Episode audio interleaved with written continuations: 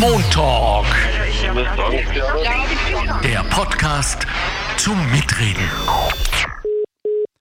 Herzlich willkommen zu einer neuen und gar wichtigen, wie ich meine, Ausgabe des Montalks, des Podcasts der Arbeiterkammer Niederösterreich. Seien Sie recht herzlich willkommen, vor allem wenn Sie jetzt vielleicht auf der Terrasse, Balkon sind oder am Weg in den Urlaub oder sogar im Urlaub.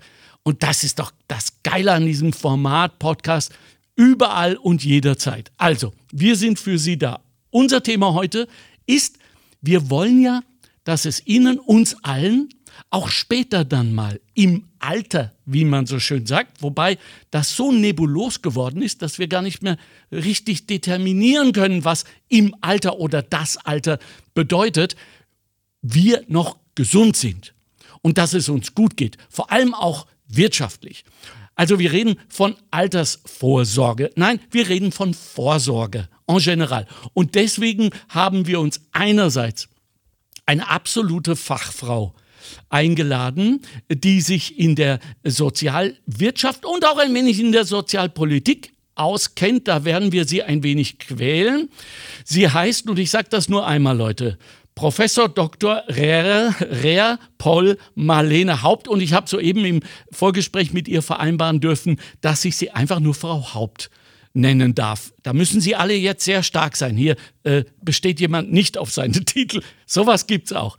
Und, äh, und dann haben wir äh, natürlich unseren Fachmann der äh, AKNÖ für Vorsorge und Versicherung, da Magister Thomas Grünberger. So, zum Thema, ihr lieben Leute, zunächst einmal die Faktenbox wie immer, damit wir wissen, wovon wir sprechen, respektive hören. Laut einer IMAS-Studie hat sich durch die Corona-Pandemie die Bedeutung von Vorsorge verändert. So viele wie noch nie, fast neun von zehn Befragten gaben an, finanzielle Vorsorge sei ihnen wichtig. Während 2020 pro Monat noch im Schnitt 161 Euro für private Pensions- und Gesundheitsvorsorge aufgewendet wurden, waren es 2021 bereits 226 Euro. Das Thema Vorsorge beschäftigt auch die junge Generation. Nur 7% der 16- bis 29-Jährigen haben sich laut Mindtake-Umfrage noch nicht mit der eigenen Vorsorge auseinandergesetzt. Drei Viertel der Befragten sagen hingegen sogar, finanzielle Vorsorge sei ihnen wichtig. Denn nur noch 2% der Jungen vertrauen auf die staatliche Pension allein. Der Spitzenreiter ist mit 74 Prozent immer noch das Sparbuch. Aber auch Aktien und Kryptowährungen werden als relevante Möglichkeiten gesehen, um Geld anzulegen. Jeder bzw. jeder zweite Junge kann sich vorstellen, eine Pensionsversicherung abzuschließen. Als Quellen dienten eine IMAS-Umfrage im Auftrag von Erste Bank Sparkassen und Wiener Städtische sowie eine Mindtake-Umfrage im Auftrag von Unica. Danke, Bettina Schabschneider. Und jetzt äh, begrüße ich bei mir Frau Haupt. Guten Tag. Schön, dass Sie da Hallo. sind. Ja, schön, dass ich da sein darf. Danke für die Zeit vor allem, weil ich glaube, dass Sie jetzt und auch in SPE unglaublich viel, unglaublich wichtige Arbeit werden leisten müssen. Haben die Zahlen, die wir gerade gehört haben, Frau Haupt, Sie in irgendeiner Weise überrascht? Ähm, nein, Gut. das sind äh, Zahlen, die ich auch tatsächlich so erwartet hätte. Mhm. Ähm, was man tatsächlich ja sieht, ist, dass die Sparquote äh, in, in vielen Ländern Corona-bedingt ähm, angestiegen ist, einfach ähm, weil die Leute ja die Mang einen Mangel an Alternativen hatten. Also man konnte nicht in den Urlaub fahren, äh, man konnte nicht essen gehen, also hat man gespart. Und das, was ich jetzt äh, in Zukunft spannend finden werde, ist, wie sich das natürlich jetzt entwickelt. Ja. Ähm, wenn jetzt natürlich auch äh, mit der Situation in der Ukraine und den Energieengpässen ähm, es wahrscheinlich stärker zum Entsparen dann auch jetzt kommen wird, ja.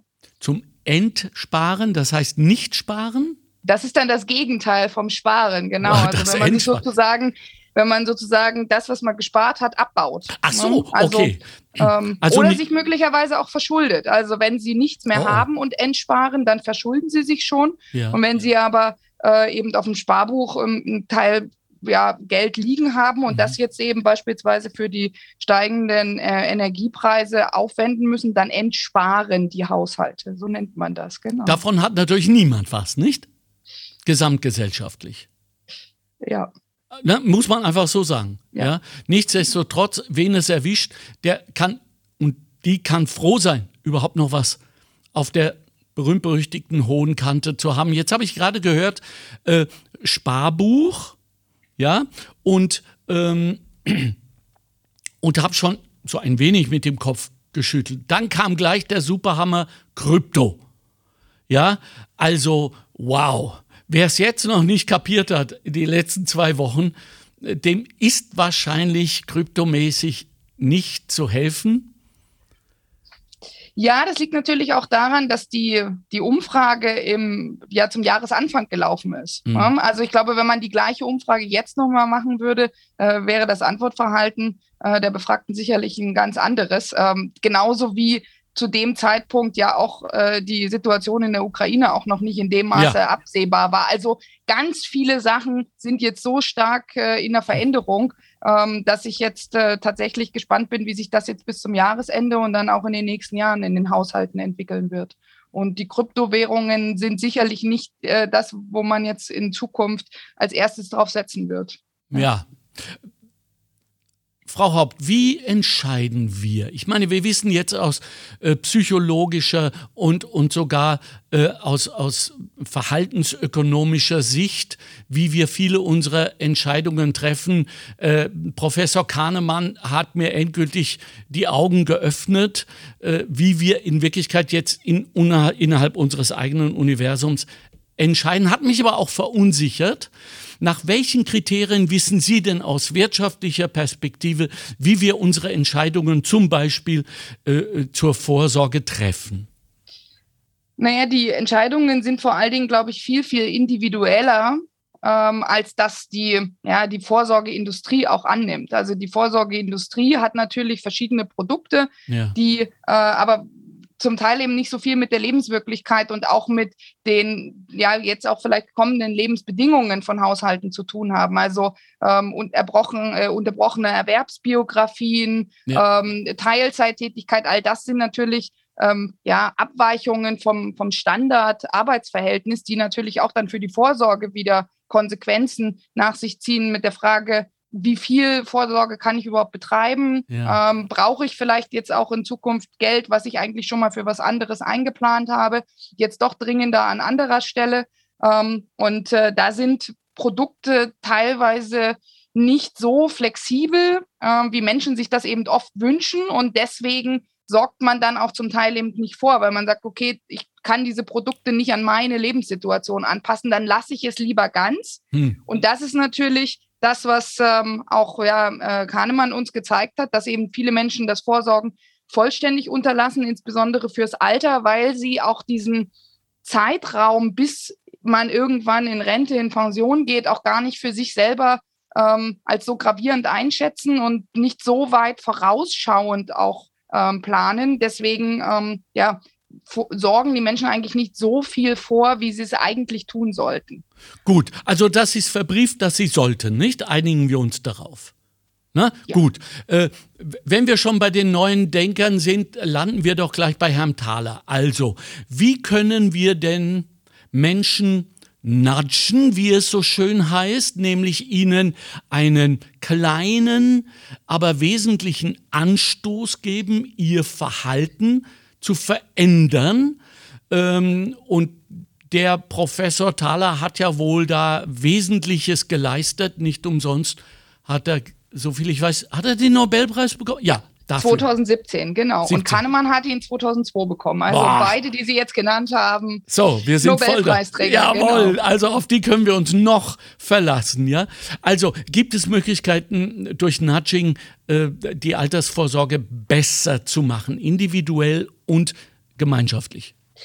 Äh, definitiv. Also das, was äh, Richard Taylor gemacht hat, ist, dass sie viel natürlich, Sie haben es schon gesagt, die Verhaltensökonomie arbeitet ja sehr viel mit mit Experimenten ähm, und sie haben tatsächlich einfach in amerikanischen Unternehmen das ausprobiert und haben gesagt, okay, wie viel sparen Menschen für das Alter, wenn wir eben bestimmte Nudges, also solche kleinen Stupser, ähm, ja, in das System halt einbauen. Und ja. ähm, das funktioniert halt so, dass ähm, Richard Thaler eigentlich an naja, an unsere Trägheit äh, adressiert und sagt, okay, Menschen tendieren dazu, ähm, relativ träge zu sein und wenn sie eine Entscheidung einmal getroffen haben, dann bleiben sie auch dabei. Und das führt natürlich dazu, dass Menschen zum Teil eben auch nicht sparen. Aber wenn sie einmal angefangen haben, hm. ähm, dann ist das so ähnlich wie mit einem Zeitungsabo, was man dann erst sehr mühevoll kündigen muss, äh, was man dann also nicht tut. Und dann liest man die Zeitung auf Jahrzehnte weiter. und ähm, das hat er sozusagen auf die Altersvorsorge übertragen und hat halt gesagt, okay, ähm, die Menschen im, in diesen Unternehmen, in denen sie das getestet haben, beginnen mal mit einer Sparquote von drei Prozent und ähm, dann gewöhnen die sich daran, dann merken die das gar nicht mehr, dass sie das machen und dann steigt dieser Satz mit den jeweiligen Gehaltssteigerungen dann auch an, sodass sie im Lebensverlauf eben hin zur Pension immer mehr sparen, also von, von drei Prozent dann bis zu acht Prozent beispielsweise das ansteigen lassen. Ähm, das nennt sich Save More Tomorrow, also tatsächlich jeden, jedes Jahr ein Stück mehr. Und ähm, das äh, ist tatsächlich etwas, was äh, in der Praxis sehr, sehr gut funktioniert. Also die Menschen ähm, sparen wesentlich mehr als die, denen man halt als, naja, als Kontrollgruppe sozusagen völlig freie Hand lässt. Mhm. Wissen wir, warum die Unternehmen in Amerika, die das ja im, im Gegensatz zu uns hier nicht in ihrem System von vornherein haben, tun?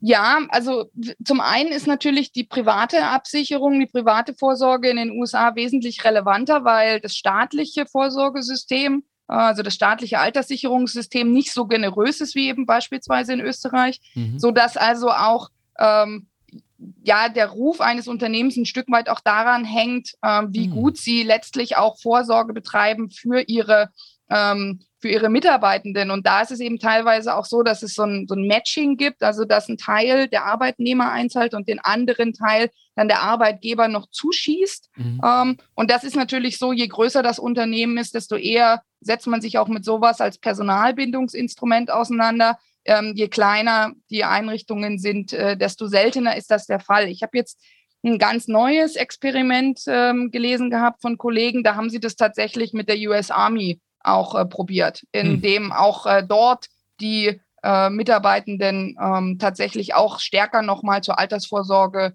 ja, gezwungen werden, kann man sagen. Ja. Mhm, mh. Also wenn wir dieses Save More Tomorrow Phänomen nehmen und dieses, wie sagt man dazu, Baiting, ne? vielleicht diese ersten äh, drei Prozent, die dann steigen. Und äh, übrigens, Nebenfahrbahn in Sachen Nachhaltigkeit, Klima etc., was ja jetzt ein Riesenthema ist, Gott sei Dank, wäre das ja auch im Sinne Thalers eigentlich eine gute Möglichkeit, ähm, Leute erstmal über Maßnahmen, die nicht so wehtun, in dieses Denken reinzubekommen, um es dann zu erhöhen, um irgendwie in die Nähe dessen zu kommen, was wir, was wir brauchen. Äh, was ich meine ist, wir haben ja das hier. Und wenn wir vorher von dieser gewissen Trägheit, Frau Haupt, gesprochen haben äh, und, und diese gewisse Change-Aversion, wir können es ja nicht anders sagen, mm, und gleichzeitig wissen, dass wir alle ja gerne übertragen. Das heißt, dass wir gerne Verantwortung abgeben, zum Beispiel auch an unsere Arbeitgeberunternehmen. Wäre das nicht auch ein Weg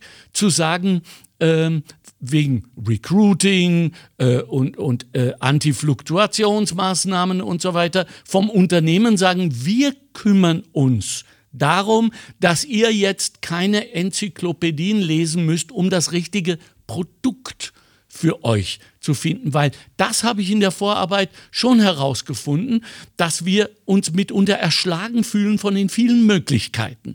Sehen Sie da einen Weg? Ja, also diese, dieses Erschlagenwerden von Informationen, das ist ja auch was, was äh, die, die Verhaltensökonomie immer wieder auch äh, thematisiert. Und das, was ja auch abweicht letztlich gegenüber der normalen Ökonomie, also der Standardökonomie, dass man eben nicht davon ausgeht, dass Menschen unendlich viel Informationen aufnehmen können mhm. und vor allen Dingen die auch nicht ähm, unendlich gut verarbeiten können. Also dann eben tatsächlich irgendwann das Gefühl haben, sie sind erschlagen. Das äh, konnten Psychologen sehr gut nachweisen.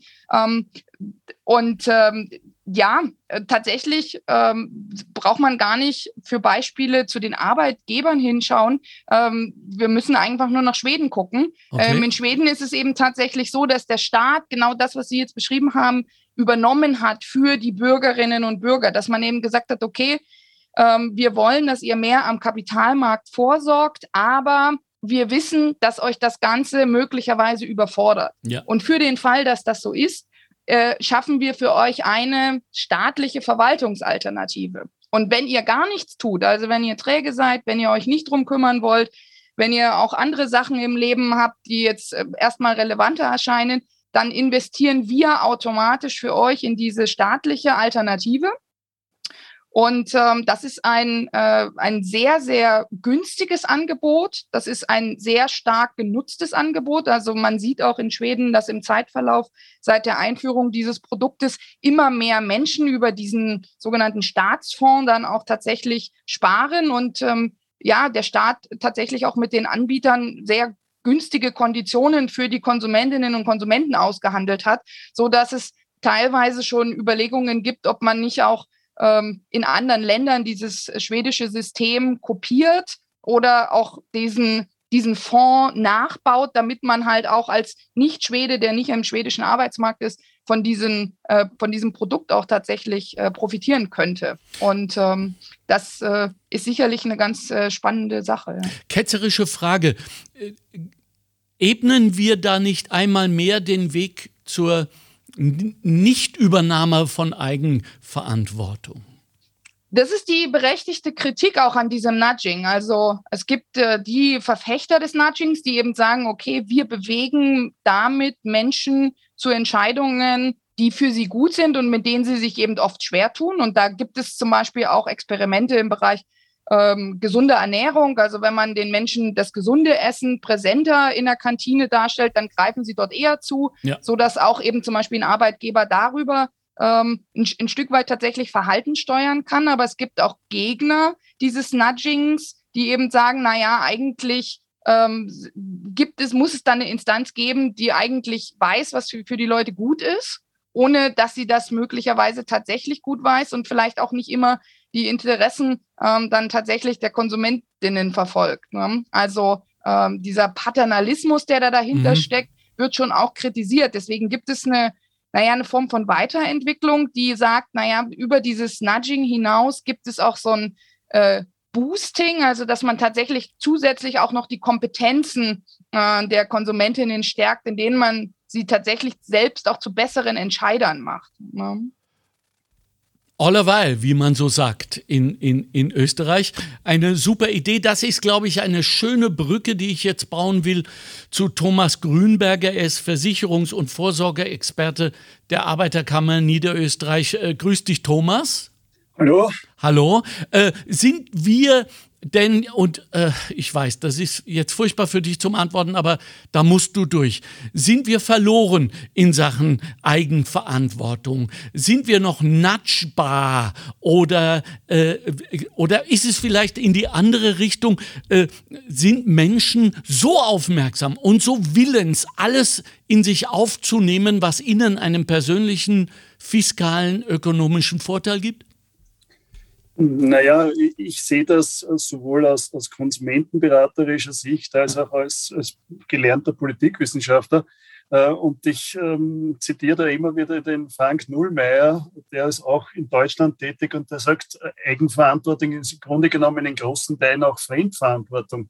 Weil man kann Ergebnisse, die ich jetzt am Aktienmarkt oder irgendwo erziele, nicht immer ähm, ich verwechsle oft Leistung mit Erfolg oder mhm. ähm, das soziale, finanzielle Kapital mit dem tatsächlichen Verdienst. Also, äh, dass man Erfolg hat, heißt nicht immer, dass ich fleißig war, ähm, dass ich äh, es gibt auch viele, die nicht erfolgreich sind, aber fleißig arbeiten und, und sparen und trotzdem Misserfolg haben. Also das muss man schon einmal im Vorab wahrscheinlich einmal festhalten. Ja. Aber heißt das dann nicht, äh, irgendwann falsche Abfahrt genommen, irgendwann mal falsche Entscheidungen getroffen? Naja, falsche Abfahrt heißt in Wahrheit, dass ich halt eines dieser Risiken, die ich bei privater Vorsorge tragen muss, äh, ob ich jetzt den Berater falsch ausgewählt habe, das falsche Produkt zum falschen Zeitpunkt genommen habe, vielleicht in irgendeiner Form äh, ja, ähm, gerade nicht so viel Geld habe, weil ich arbeitslos bin und das Produkt jetzt einstellen muss äh, oder das Vorsorgen einstellen muss. Ähm, diese Dinge sind einfach Unwägbarkeiten, individuelle Risiken, die ich in in vielen, vielen Teilen halt ähm, ja, äh, sehr schwierig nur tragen kann. Und darum gibt es halt auch eine wohlfahrtsstaatliche Absicherung, die einmal die Basis sein soll. Und darauf hinauf kann ich natürlich und muss ich jetzt nicht nur Altersvorsorge betreiben, sondern für mich ist es ein bisschen genereller gesehen. Vorsorge heißt für mich im Grunde genommen viel, viel mehr. Ähm, auf der einen Seite, dass ich mir Wohnraum schaffe, dass ich schaue, dass ich durch entsprechende Aus- und Weiterbildung äh, vielleicht auch äh, mein Einkommen verbessere, dass ich mit einer individuellen Lebensplanung, äh, welchen Partner suche ich mir aus, habe ich Kinder, wie, wie schaffe ich die Unwägbarkeiten und auch durch alternative individuelle Vorsorge, wie zum Beispiel, dass ich sage, okay, wenn ich, wenn ich mir nicht leisten kann, Vorsorge zu betreiben, vielleicht äh, ist es für mich äh, im, im Alter angemessen, dass ich sage, ich verkaufe mein Haus oder meine Wohnung auf Rente und ziehe in eine, in eine mhm, Gemeinschaft, ja. wo viele ja. äh, zusammenleben. Ja. Also, Thomas, ist, ist das schwedische Modell denkbar in Österreich? Ähm, naja, die Schweden sind ähm, zumindest, was ich mich äh, auch in meiner Diplomarbeit damit beschäftigt habe, ähm, von, vom Zugang her, von den Rahmenbedingungen ganz, ganz anders. Die sind viel, viel mehr kapitalmarktaffiner als, als die Österreicher ist. Woher haben Sie das? Äh, naja, grundsätzlich ist es bei denen historisch schon, weil die haben im Grunde genommen Kapitaldeckung gehabt und es ist halt dann irgendwann einmal, ich glaube in den 50er oder mhm. 60ern, ich weiß nicht, das, das weiß die, äh, die Frau Haupt sicher besser wie ich, ich kann mich nicht mehr mal ganz so erinnern, umgestellt worden. Äh, und äh, sie haben alle auch eine, oder zumindest 90 Prozent eine betriebliche Vorsorge. Ja, das ja. heißt, auch da wird auf den Kapitalmarkt gesetzt. Das ist ja ganz anders in Österreich betriebliche Vorsorge ist ein Minderheitenprogramm im Grunde genommen. Dort ist es so gut wie, gehört es zum guten Ton oder ist es fast Pflicht der Firma, äh, für die Mitarbeiter auch eine betriebliche Vorsorge zu machen. Sehe ich das richtig, dass diesen äh, Irrtum, nennen wir es mal so, oder diese äh, irrtümlich für eine Nichtnotwendigkeit gehaltene Maßnahme gegenüber seinen äh, Mitarbeitenden, dass wir damit äh, aufräumen können, dass wir sie zwingen können, mehr oder weniger anzufangen mit der betrieblichen Vorsorge, indem wir einfach darauf bestehen, danach fragen. Es hören uns jetzt äh, Tausende von Menschen zu, denen wir ja möglicherweise jetzt einen Hebel geben könnten. Ja, natürlich ist es, ist es ein, ein, ein Kriterium vielleicht bei einem Bewerbungsgespräch, dass ich mir einen Arbeitgeber aussuche, ähm, der äh, und, und so ähm, groß gesät sind ja die Arbeitskräfte, die Guten auch momentan nicht, ähm, dass ich sage, okay, habt ihr so etwas, warum macht ihr so etwas genau. nicht? Genau. Ähm, und wenn das mehr fragen, natürlich wird das doch das auch dementsprechend wahrscheinlich äh, immer mehr und mehr und mehr sich ergeben. Ja, ja, zieht euch warm an, Unternehmen. Gut, aber das ist richtig so. Ich denke, ähm, eine Frage noch, bevor wir äh, zur Straße gehen, äh, auch an dich gerichtet. Wonach deiner Erfahrung nach, und du hast ja äh, im Gegensatz zur Frau Haupt, die rein auf akademischer äh, Ebene arbeitet, sehr viel Kontakte, analoge. Ja, wie entscheiden die Niederösterreicherinnen ihre Vorsorge? Wie entscheiden? Also ich glaube, es, es, es gibt kein, keine Generalverhaltensweise. Äh, mhm. ähm, das ist sehr, sehr differenziert. Ähm, das, was ich mich äh, immer wieder frage, ist, äh, wie, wie so, so, welche Möglichkeit es eigentlich gibt, dass ich die Leute betrüge, welche Möglichkeit es gibt, dass Leute hm. Menschen vertrauen, die im Grunde genommen Geschäftspartner sind. Hm. Äh, es ist ja ganz schön, wenn ich sage, ich muss meinem Berater vertrauen, aber Vertrauen ist für mich die falsche Kategorie. Ich kann sagen, äh, ich bin äh, ähm, überzeugt oder glaube an seine Seriosität, aber ich muss, muss immer auch einen Rückcheck machen und schauen, okay, ist das, was er mir da mündlich erzählt hat, auch in den schriftlichen Unterlagen drinnen. Äh, ist das, was man da an Gewinnen versprochen wird, tatsächlich realistisch?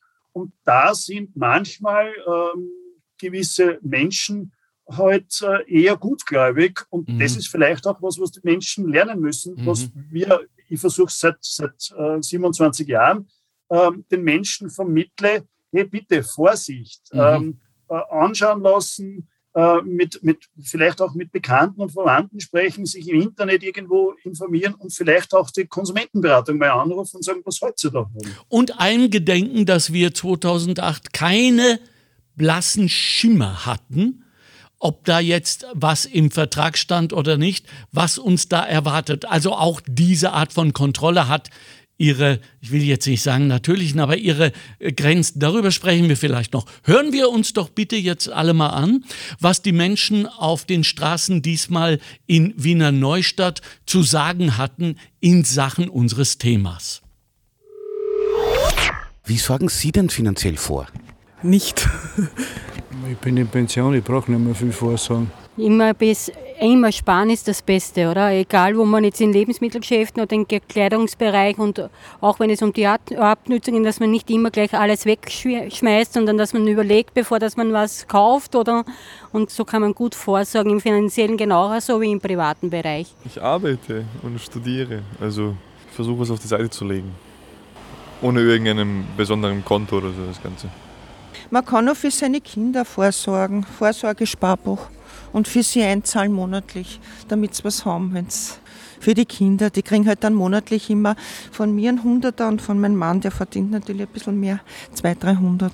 Indem ich mein Bargeld von der Bank abhebe. Bitcoins. Das hat mein Mann schon gemacht, er ist in Pension und das sind vertrauliche Sachen, da will ich nicht drüber reden, ja. Also für mich ist Vorsorgen eigentlich zu spät, da ich schon in Pension bin. Ich habe jetzt einfach meine Wohnung verkauft und schaue, dass ich meine Pension damit ergänze.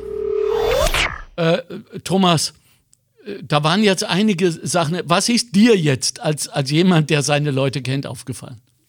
Naja, äh, das, dass ich in der Pension im Grunde genommen nicht vorsorgen kann, so. ähm, sehe ich in Wahrheit nicht so. Denn Eben. gerade auch in der Pension ähm, sollte man vielleicht überlegen, wie, wie, wie geht es mit mir weiter? Bin ich vielleicht irgendwann einmal äh, nicht mehr ganz so bereit, die Dinge des Alltags zu bewältigen? Und, und gibt es irgendeine Möglichkeit dafür vorzusagen? Es muss ja nicht äh, eine, eine private Pflegeversicherung sein. Äh, es kann ja auch in irgendeiner Form eine Vorsorgevollmacht sein, damit ich weiß, okay, es kümmert sich dann jemand um mich, äh, der, dem ich vertrauen, wirklich vertrauen kann, nämlich meine Eltern oder meine Kinder oder meine Frau oder wer auch immer das ist. Ja? Äh, und das, das für die Kinder vorsorgen, ja, ist ganz was Wichtiges. Ähm, sehr, sehr viele wollen natürlich äh, für ihre Kinder eine gute Ausbildung und wollen denen äh, etwas weitergeben. Ähm, ist, ist, ist sehr, sehr wichtig. Bitcoins, ja, ist für mich keine Vorsorge, sondern ist für mich eine reine Spekulation äh, und sonst gar nichts. Wenn ich Geld überhaupt und sage, okay, ich habe Spielgeld, na dann gebe ich das hinein erwarte mir aber nichts. Äh, das kann jederzeit weg sein oder kann äh, sich zum Zehnfachen vermehren. Ja, schön. Ja, und vertraulich, ähm, mhm. wenn, wenn ich mir oft denke, äh, wie viel, wie viel äh, Informationen die Leute über Internet, ob jetzt auf Facebook oder Twitter oder wo auch immer weitergeben, ähm, und, und dann bei diesen Dingen sagen, na, das ist vertraulich und da kann ich nichts sagen drüber, äh, da stimmt irgendwie das, das Wertungssystem. das ist äh, Stellvertreter-Courage. Das haben wir jetzt schon ein paar Mal so erlebt. Frau, Frau Haupt, was Sie jetzt gehört haben, mich interessiert vor allem Ihr Take, äh, was die Vorsorge für die Kinder von den Eltern. Sie gibt 100, er gibt manchmal 300. Ist das denn über die numerische Sicherheitsschiene hinaus eine gute Idee. Mir ist sofort eingefallen, als ich das gehört habe, Hubschraubereltern. Diese Kinder werden wahrscheinlich sehr schwer lernen, mit ihrem eigenen Geld umzugehen. Liege ich da falsch? Ja, ist das natürlich ein ganz kurzer Ausschnitt und man weiß nicht genau, ja. was Sie jetzt damit im Detail dann auch gemeint haben. Vielleicht sind das auch ältere Kinder, die schon auch auf eigenen Beinen hm. stehen und jetzt okay. vielleicht von Arbeitslosigkeit betroffen sind. Ja. Wir wissen das natürlich dann immer nicht so genau. Ähm, grundsätzlich würde ich auch sagen, das Sparen für die, für die Kinder, ähm, wenn das dazu führt, dass Haushalte sparen, also dass Eltern ah. sagen, ah. ähm, ich habe das als, als Sparziel, dass beispielsweise der, der, der Führerschein dann damit finanziert wird oder ein Auslandssemester während des Studiums oder sowas, ähm, dann denke ich, sind das immer immer gute Ziele, ähm, damit man eben überhaupt spart. Also besser gespart, auch dort auf einem Sparbuch, und das Geld beiseite gelegt, dann kann ich es notfalls sogar auch benutzen, wenn ich selber in einer Notsituation bin und eben arbeitslos werde und äh, vielleicht jetzt hohe Gaspreise nachzahlen muss oder so, dann kann man das ja wieder verschieben. Das ist ja das Schöne an Geld, dass es halt ähm, im Zweifel auch für andere Zwecke eingesetzt werden kann. Mhm. Ähm, wenn man jetzt ähm, die, die Kinder dort unterstützt, ähm, spricht da für mich jetzt erstmal nichts dagegen. Das, was halt immer relevant ist, und das ähm, haben Sie ja auch gesagt, ist natürlich auch die, die, die, die Finanzbildung, also tatsächlich die Kinder dann auch dazu zu erziehen, wieder mit Geld umgehen zu können. Ja, und ähm, deswegen ähm, ist es ja zum Beispiel auch gut, wenn Eltern Kindern ähm, Taschengeld zahlen, damit sie eben tatsächlich auch sehr schnell merken, ähm, wenn es Geld alle ist, kann ich halt bestimmte Sachen nicht mehr machen. Und was passiert, wenn ich mal was beiseite lege, dann kann ich mir im nächsten Monat äh, was Größeres kaufen oder so. Das sind ja auch ähm, das ist ja das kleine Einmaleins, damit geht es ja eigentlich los. Deswegen ähm, denke ich, Kindern Geld auch zu geben, damit sie im Zweifel vielleicht auch mal in kleinerem Rahmen auch eine Fehlentscheidung und irgendeinen Schmarrn kaufen, ähm, ist, denke ich, sogar dann besser, als wenn wir eben äh, sie von diesen von diesen ganzen Themen so weit weghalten, also so wie wir es dort auch gesagt äh, gehört haben, dass es eben vertraulich ist und mhm. dass das der Mann macht und da hat keiner was mit zu tun. Ähm, ich denke, wir sollten wahrscheinlich sogar viel, viel mehr über Geld reden mhm. als äh, weniger. Mhm. Äh, in diesem Zusammenhang erlauben Sie mir eine persönliche Frage. Sie haben Auslandsaufenthalte hinter sich, Sie haben studiert und zum Beispiel auch in Schweden. Äh, wer hat das finanziert? Haben Sie sich das selbst? Kam das von den Eltern? Das kam nicht von den Eltern. Mhm, ähm, das habe ich tatsächlich ja durch, durch äh, studentische Nebentätigkeiten. Also ich habe dann an der mhm. Uni gearbeitet ja, als studentische Hilfskraft und dann wurde es auch gefördert äh, über die EU, über das Erasmus-Austauschprogramm. Mhm. Also auch die Mittel von, von Stiftungen oder Vereinen ähm, einfach auch mal zu probieren, Geld zu beantragen, ja. ähm, ist sicherlich was, äh, was, was man auch darüber natürlich lernt, dass man es einfach probiert und merkt, okay, ähm, ich, ich kann mir auch, ich kann auch Gelder einwerben und das tut mir natürlich jetzt äh, in der Wissenschaft auch gut. Da müssen wir ja auch permanent Gelder einwerben. Also habt ihr wirklich gut zugehört. So wird aus der Tochter eine Frau Professor Doktor. Dann höre ich aber auch schon auf mit dem Thema. Gut, äh, Stichwort Erasmus. Das heißt, äh, unsere Staaten, wir in Europa, sind doch da eigentlich am richtigen Weg in Sache. Zumindest Vorsorge Nudging, Vorsorge Information und auch die Bereitschaft der, äh, der Unternehmen. Zum Teil sind da auch schon was natürlich mit Recruiting und, und Unternehmenskultur und so weiter zusammenhängt. Was wünschen Sie sich denn noch? als jemand, der sich akademisch, die sich akademisch damit beschäftigt, von Seiten des Staates einerseits und der Wirtschaft? Naja, tatsächlich auch eigentlich das, was sich auch die jungen Menschen wünschen. Also in den, äh, in den Befragungen, die wir ja jetzt auch gehört haben, ist es ja auch deutlich geworden, dass junge Menschen sich mit den Themen beschäftigen und ja. sicherlich viel, viel stärker, als das junge Menschen noch vor, vor 15, 30 Jahren gemacht haben, als noch viel stärker auch die Verlässlichkeit auf eine staatliche Altersvorsorge gegeben war. Ich glaube, dass da auch ein Bewusstseinswandel stattgefunden hat und so wie jetzt eben äh, Jugendliche ihr Taschengeld in Bitcoins dann investieren, ähm, thematisieren sie auch äh, das Ganze viel mehr, also mhm. Fondssparpläne und ähnliches. Ähm, das, was den äh, Schülerinnen und Schülern eben oft fehlt, ist, dass das Ganze im Unterricht thematisiert wird, nämlich typischerweise nicht. Das heißt, äh, oft fordern sie und es gab ja auch diesen, diese, diesen Aufschrei mal über Twitter, ich kann ein Gedicht interpretieren, aber ich kann eben kein Sparbuch mhm. eröffnen. Ne? Ähm, das ja. geht ja in genau die Richtung. Also dieses ganze Stichwort der ökonomischen Bildung, schon viel früher auch Kinder dazu befähigen, sich mit den Themen ja, zu beschäftigen, ein Stück weit eben genatscht zu werden, sich damit zu beschäftigen, angestupst zu werden und dann aber auch zu merken, dass man das bewältigen kann. Also eben nicht dann zu denken, ich, ich brauche einen Berater und nur der weiß es, sondern ich kann mich selbst dort einlesen, ich kann das recherchieren, ich kann das mit anderen diskutieren und tatsächlich auch dann souveräner Konsument, souveräne Konsumentin sein, um eben vielleicht auch unabhängiger zu sein von Beratern, die mir möglicherweise Produkte verkaufen, wo sie vor allen Dingen Eigeninteressen verfolgen. Ich frage grundsätzlich, und Sie können ablehnen, weil es nicht so unbedingt Ihr Fach ist, aber vielleicht haben Sie einen Take dazu. Wie ist unsere Beziehung zu Geld? Ist es ein, ein I-Pfui-Gag-Thema? Na, es ist vor allen Dingen ein sehr privates und das kam ja auch bei der Befragung ähm, raus, dass eben das vertraulich ist, dass sich nur einer im Haushalt darum kümmert. Also über Geld spricht man nicht. Mhm. Und das ist tatsächlich natürlich auch wieder so ein bisschen unsere ja, mitteleuropäische Kultur, ähm, dass man eben über Geld nicht spricht. In Skandinavien ist es eben beispielsweise so, dass wir ja auch öffentlich einsehen können, wer wie viel verdient. Ja, ja, also genau. die Steuererklärungen ja. äh, der der Mitglieder äh, von ABBA kann man halt im Internet nachgucken. Ja. Ähm, und dadurch ist es auch zum Beispiel bei Gehältern gar nicht so untypisch, dass man viel bessere auch nochmal Verhandlungsmöglichkeiten hat, weil man halt weiß, was verdient die Kollegin, der Kollege, der genau das Gleiche macht. Ich kann es eben öffentlich einsehen und die Transparenz führt natürlich auch dazu, dass man eben beispielsweise viel eher über die Themen dann auch redet, weil es eben kein Tabu ist. Mhm. mhm. Und hält die Missgunst und den Neid im Zaum.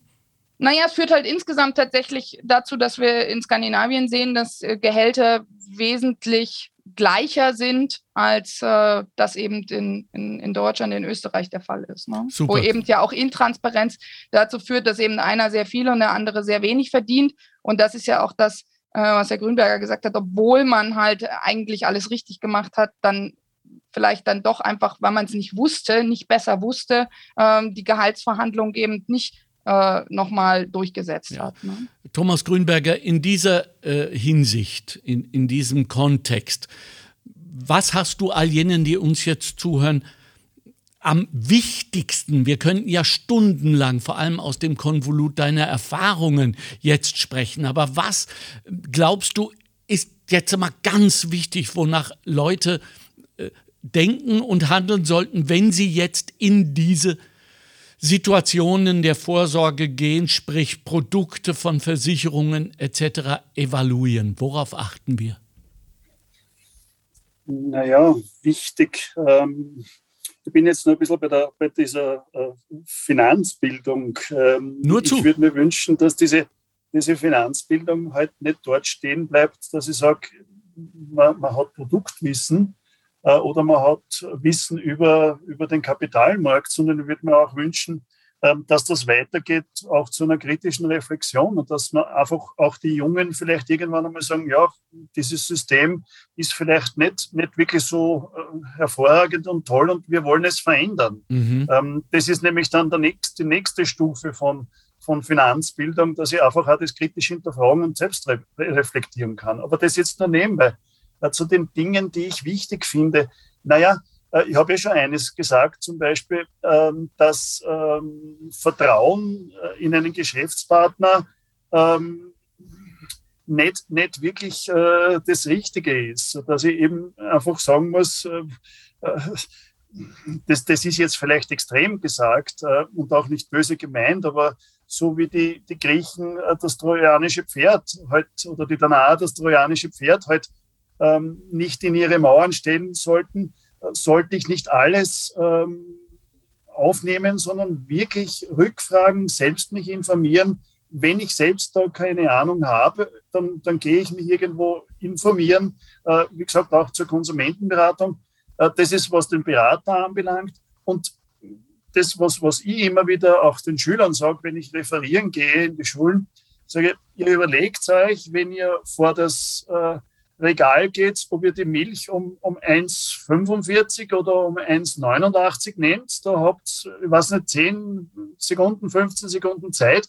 Und für Vorsorge, das eigentlich ein lebenslanger hm. Prozess ist, äh, das nicht so ist, dass ich sage, ich schließe jetzt ein Produkt ab und das war's, sondern das ständig Veränderungen unterworfen ist, das wie ein, ein, ein, ein die Rädchen eines Uhrwerkes ist, die ineinander greifen äh, und und immer funktionieren müssen. Und wenn halt eines kaputt ist, muss ich es austauschen oder vielleicht auch das ganze Uhrwerk reparieren lassen. Ähm, da entscheide ich in einer halben Stunde, okay, das mache ich und das ist erledigt und danke. Das kann es nicht sein. Ich, sollte mich auch mit Geld, so wie die Frau Haupt gesagt hat, natürlich auch beschäftigen. Äh, und ich finde es durchaus toll, wenn man Kindern auch anerzieht, ähm, Taschengeld, das ist jetzt aus für das Monat, jetzt kriegst du nichts mehr. Weil auch bei einer Vorsorgeentscheidung muss ich halt eines sagen, das sind sehr viele, vor allem die Altersvorsorgeentscheidungen. Wenn ich einmal eine falsche Entscheidung getroffen habe, dann ist es sehr oft so, dass ich in vielen Fällen keine zweite Chance bekomme. Mhm. Also mhm. derjenige, der auf das falsche Produkt gesetzt hat, falsch ausgewählt hat, kommt dann sehr oft erst nach 10, 20, 30 Jahren drauf und da ist es meistens schon zu spät und das ist das äh, so, so ähm, Wichtige daran und, und darum gibt es ja auch äh, dann eine Sozialstaatssicherung, weil viele sagen, ja, es gibt halt Leute, die nicht nur äh, einfach sorglos sind, sondern es gibt halt Leute, die Pech haben und die anderen äh, haben halt gerade äh, nicht die richtigen Bedingungen erwischt und da ist halt gerade ein Geburtsjahrgang, wo halt der Aktienmarkt wieder runterfällt mhm. Äh, mhm. und dass man ja. diese Unwägbarkeiten ausgleichen ja. Ja. Also Goethe hatte recht, du prüfe, wer sich ewig bindet, Frau Haupt. Äh, Schlussfrage an Sie. Wie ist unsere Beziehung zur Zukunft? Ich habe selbst jetzt gerade in der Straßenbefragung äh, geglaubt zu hören, dass äh, die Zukunft in dieser Hinsicht fast ein wenig stört. Müssen wir da äh, uns neu norden?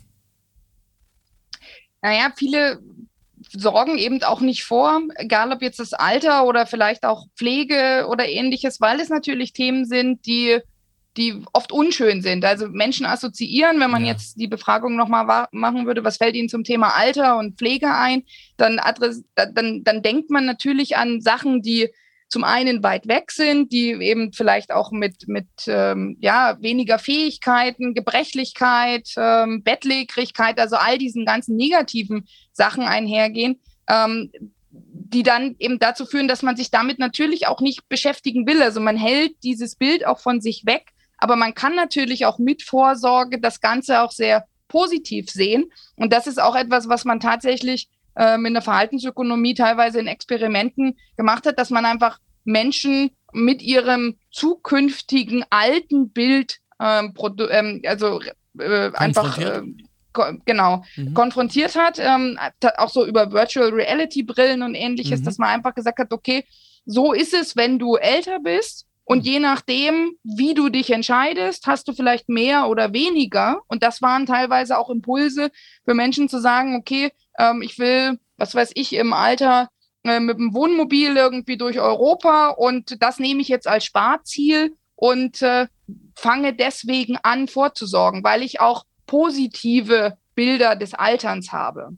Mhm. Was mir gut gefallen hat am Ende unseres Gespräches, Frau Haupt, ist, dass Sie nicht und nicht nachlassen, immer auf diesen ersten Schritt hinzuweisen. Die ersten drei Prozent, die dann zu acht werden, der erste Schritt, der sich aus Träumen ergibt, die dann zu harter und Gott sei Dank abrufbarer Realität werden. So stelle ich mir wissenschaftliche Arbeit vor. Vielen, vielen herzlichen Dank dafür. Äh, ich nehme Ihnen wie äh, allen äh, meinen wissenschaftlichen äh, Gästen das Versprechen habe, dass wenn wir sie mal wieder brauchen, und mein Gott, werden wir sie brauchen, dass sie uns wieder eine halbe Stunde ihrer wertvollen Zeit zur Verfügung stellen. Habe ich sie? Sehr gern. Okay. Sehr gern. Ja. ja. Vielen Dank für diese Zeit jetzt und äh, ich bedanke mich auch bei Thomas Grünberger äh, für de deine 27-jährige Arbeit. Das muss man sich auch mal auf der Zunge zergehen lassen, die ja nicht dann stattfindet, wenn Leute happy, fröhlich zu dir kommen und sagen, ich habe so und so viel Geld, was mache ich denn, sondern meistens kommen sie Tränen überströmt, sie müssen mir helfen, aus diesem Vertrag rauszukommen. Das heißt, äh, danke für diese Arbeit, danke für deine Leidenschaft und für deine Zeit heute. Danke Ihnen. Danke. Das war der Montalk. Ich hoffe, Sie haben genauso viel gelernt wie ich. Es gäbe noch irrsinnig viele äh, Themen und Fragen. Die Arbeiterkammer Niederösterreich steht Ihnen natürlich jederzeit zur Verfügung, fernmündlich und auch mittlerweile Gott sei Dank wieder live für die Frau Haupt möchte ich jetzt meine äh, kommunikative Hand nicht ins Feuer legen. Sie braucht auch ihre Zeit, um, um diese großen Themen zu behandeln. Danke Ihnen und eine schöne Woche noch. Ciao, ciao. Das war der Montalk. Chefredaktion Susanne Karner. Redaktion Mario Gattinger und Karina Karas. Straßenumfragen Christoph Baumgarten. Faktenbox Bettina Schabschneider. Technische Leitung Stefan Dangel. Administration Christina Winkler. Am Mikrofon Alexander Göbel. Danke für die Aufmerksamkeit. Montalk. Der Podcast der Arbeiterkammer Niederösterreich. Einfach mehr Wissen zu Themen, die das Land bewegen. Immer am Puls der Zeit und mit exklusiven Studiogästen. Meinung haben und darüber reden. Alle zwei Wochen neu und jederzeit abrufbar. Finanziert aus den Mitteln des Zukunftsprogramms der Arbeiterkammern.